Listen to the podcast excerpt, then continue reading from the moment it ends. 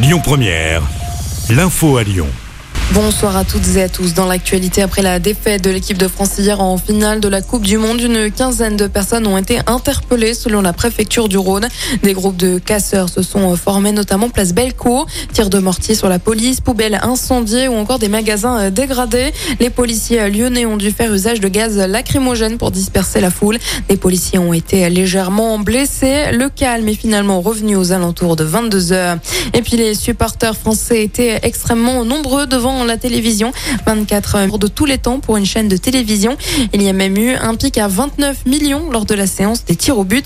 Les Bleus qui sont attendus à l'aéroport de Roissy aux alentours de 18h. Ils devraient ensuite aller de 20h30. En revanche, pas de défilé prévu sur les Champs-Élysées.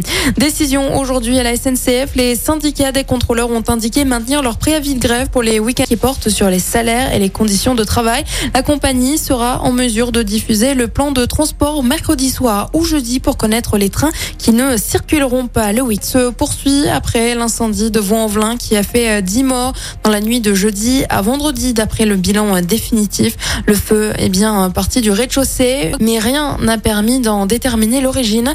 Aucune piste n'est écartée. Une cellule de relogement est activée dès aujourd'hui pour les familles victimes de l'incendie. En attendant, elles sont à de la route à Viria dans l'Ain. Hier soir, un homme de 57 ans a perdu la vie sur la rocade de Bourg-en-Bresse vers 19h.